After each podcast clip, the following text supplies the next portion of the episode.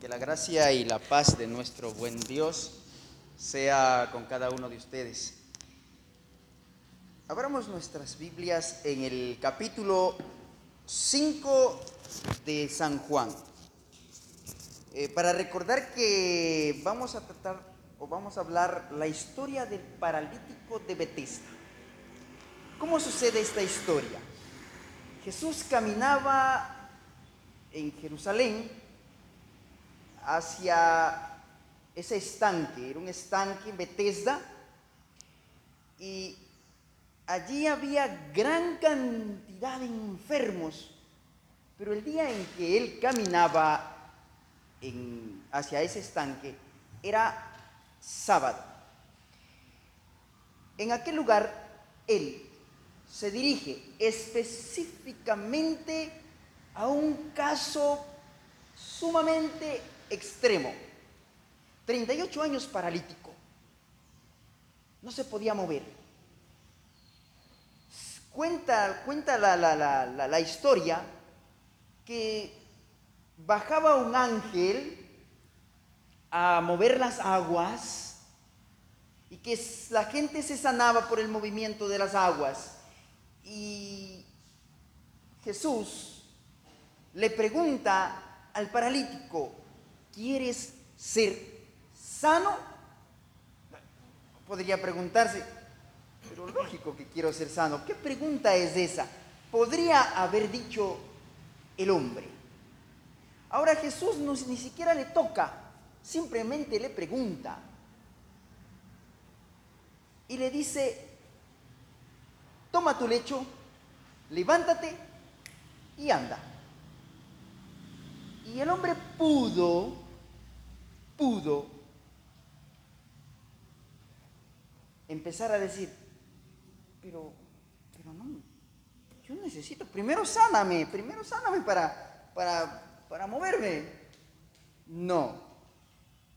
Jesús no pide a este enfermo que ejerza fe en él. Dios simplemente le dice, Jesús, perdón, le dice simplemente, levántate, toma tu lecho y anda. Pero la fe del hombre se aferra a esta palabra, dice el deseo de todas las gentes. Y así es que sus nervios empiezan a ponerse vivos, sus piernas se estira y obedece a la orden. Pero ¿dónde está la clave en estas palabras? Sin la menor duda, dedica, dedica aquí estas palabras en esta semana, estas y otras que ya vamos a, leer, me, me han causado, me han impresionado. Dedica su voluntad a obedecer. Voluntad, dedicar la voluntad a obedecer a la orden de Cristo. Y todos sus músculos le responden de un salto, se pone de pie y encuentra que es un hombre activo, contentísimo porque Jesús le sanó. Y mientras él recogía sus catres, sus cosas, Jesús se marchó. Y él que regresa a ver, y el hombre que me salvó, el hombre que me sanó, no importa. El asunto es que ya me sanó. Y el hombre se va contento, contento. Se va al templo a ofrecer ofrenda y sacrificio de gratitud a Dios. Y en el camino, en el camino, mire, pero creyó a la palabra de Cristo y al obrar de acuerdo con ella recibió fuerza. Cuando nosotros obramos de acuerdo a la palabra de Cristo, cuando creemos a la palabra de Cristo, entonces recibimos fuerza para transformar todo aquello que nos agobia, todo aquel pecado que nosotros no podemos, porque no podemos. Por nosotros mismos somos tan incapaces de vivir una vida santa como aquel lisiado lo era de caminar. Era impotente, luchaba en vano por obtener eh, la salud. No podía y Cristo vino a dársela. Y dice, no esperéis hasta sentir que sois sanos y nuevamente esa palabra, poned vuestra voluntad de parte de Cristo. Quered servirle. Poned vuestra voluntad de parte de Cristo. Quered servirle y al obrar de acuerdo con su palabra recibiréis fuerza cualquiera sea la mala práctica, la pasión que nos domina. Poner nuestra voluntad. A una niña de 12 años le decía, ¿te acuerdas cómo tú tenías problemas con, con tu primita? ¿Te acuerdas cómo te peleabas y tú tenías coraje y, y arrancabas en ira? Y cuando te decíamos, paciencia, solo doblégate, por favor, mi hijita, doblégate. Déjale que te maltrate. Doblégate y tus problemas se acabarán. Y cuando esa niña puso su voluntad a obedecer, su voluntad, voluntariamente, porque en el reino de Dios nada es forzado, los problemas de esa niña se terminaron. Y ahora se llevan un poco mejor. Mientras, mientras este hombre iba apresuradamente, contentísimo, a paso firme y libre, alabando a Dios y regocijándose en la fuerza que acababa de recobrar, se encontró con varios fariseos. Inmediatamente, el, hombre dice, estoy sano, miren, ¿se acuerdan? Yo estaba, yo estoy sano, miren. Era sábado y los fariseos les sorprende la frialdad con que escuchaban su historia. ¿Qué les interesaba a ellos? La felicidad de un hombre postrado por 38 años. El, punto de ellos era, estás violando el sábado, ¿quién te dio la orden a ti de que tú cargues tu lecho el día sábado? transgresor, ¿quién te curó? Dime, ¿quién te curó?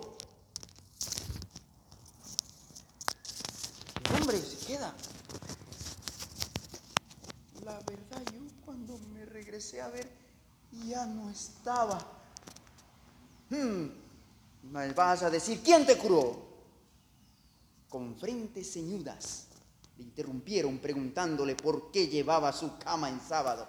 A ellos no les importaba el dolor ajeno. Le recordaron severamente, señalándole que no era lícito llevar cargas en el día del Señor. ¿Cómo te atreves? Estás violando el sábado. En su gozo, el hombre se había olvidado que era sábado, hasta se olvidó que era sábado. Y sin embargo, no sentía, no se sentía condenado por obedecer a la orden de aquel que tenía tanto poder de Dios. Claro, cargar mi propio lecho después de haber estado 38 años enfermo, padeciendo, y, recibo la orden del propio Jesús que cargue mi lecho, pues, pues no, no se sintió condenado. Así, así que cuando nosotros recibimos la orden directa de Dios, de parte de Dios, cuando leemos su palabra, no nos sintamos condenados por los fariseos. En su opinión, decían ellos, no solo los, fariseos, no solo había quebrantado la ley sanando al enfermo en sábado, aparte, era prohibido para los fariseos que Jesús haga obras de misericordia en sábado, no podía sanar, o sea, no podía, eh, para los fariseos hoy yo no podría salir a comprar una pastilla para alguien que esté enfermo, porque estoy violando el sábado, para ellos, obviamente, sino que él había cometido un sacrilegio al ordenarle que llevase su cama. Los judíos habían pervertido de tal manera la ley que hacían de ella un yugo esclavizador, a tal punto de que los paganos, los, los que no eran cristianos, los extranjeros, habían empezado a tener rabia para con los judíos, por la forma como trataban a su propia gente. Hay una palabra que, dice aquí el deseo de todas las gentes, ludibrio. Ludibrio quiere decir tratar mal a la gente, a las personas.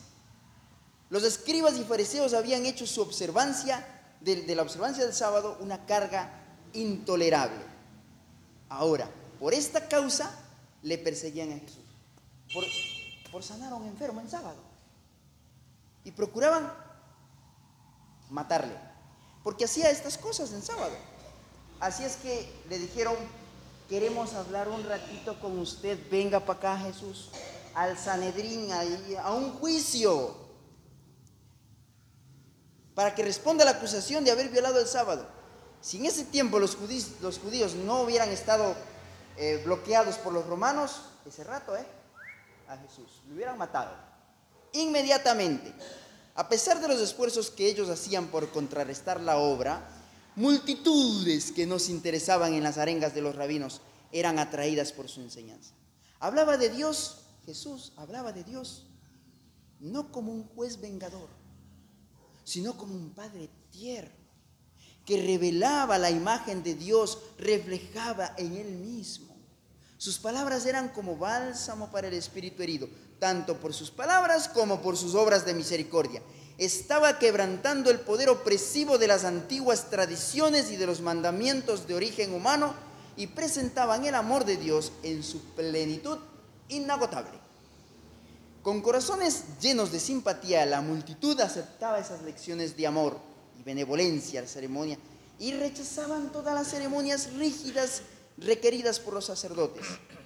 Ahora, si los sacerdotes dicen que no se hubieran interpuesto, esta enseñanza hubiera causado una reforma fenomenal. Pero ¿qué hacían ellos? A fin de conservar su poder, estos dirigentes resolvieron, ¿sabe qué resolvieron? Quebrantar la influencia de Jesús. ¿Y saben qué hacían? Su emplazamiento ante el Sanedrín y una abierta condenación de sus enseñanzas debían constituir un, lograr este, este objetivo. Porque la gente, ¿sabe qué, tenía, qué hacía la gente? Sentía tanta reverencia por sus dirigentes religiosos. Los, los endiosaban a los dirigentes religiosos, porque ellos eran los que estudiaban, los que se preparaban, pensaban que tenían relación con Jesús, pero lo rechazaban. Cualquiera que se atreviese, decían los fariseos, a condenar los requerimientos rabínicos o intentase aliviar las cargas que habían puesto al pueblo, era considerado culpable no solo de blasfemia, sino de traición. Afirmaban que trataba de destruir las costumbres, enemigo de la iglesia, prohibido esto, porque Jesús eh, era alguien que estaba eh, dividiendo la iglesia y que causaba división. Otro asunto. Los dirigentes de Israel llegaron a ser instrumentos de Satanás para guerrear contra el Salvador.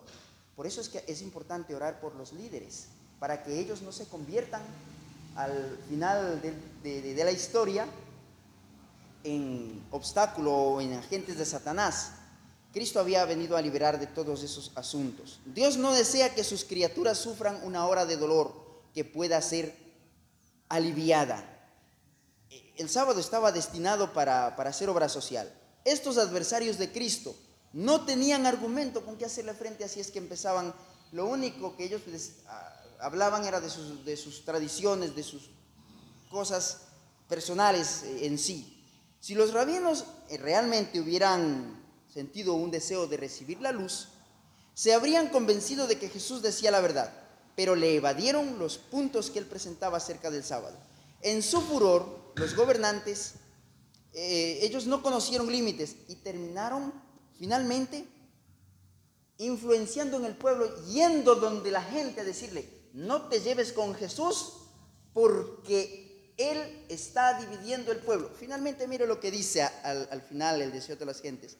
Mandaron emisarios para que digan a todo el pueblo, no te lleves con Jesús porque Jesús es un divisionario. No te lleves con Jesús porque Jesús es un rebelde.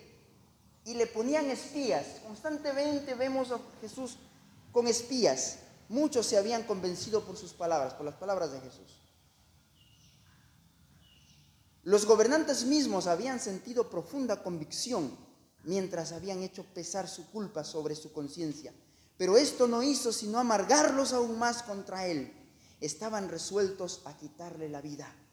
Enviaron mensajeros por todo el país para amonestar a la gente contra Jesús. Ah, querían evitar la influencia que Jesús tenía sobre la gente. Y eso hacen hoy también muchos dirigentes. Y los que no son dirigentes también lo hacen. Mandaron espías para que lo vigilasen e informasen de lo que él decía. El precioso Salvador estaba ahora al pie de la cruz. Queridos hermanos, esta historia nos enseña que nosotros debemos colocar nuestra plena y total confianza en Jesús y que al final de la historia toda la institución se va a desbaratar y solo la fe en Jesús en nuestros propios hogares vamos a ser finalmente sostenidos solamente por Jesús. Amén. Bien, mis hermanos, agradecemos a nuestro hermano también por este mensaje acerca del paralítico de Bethesda. La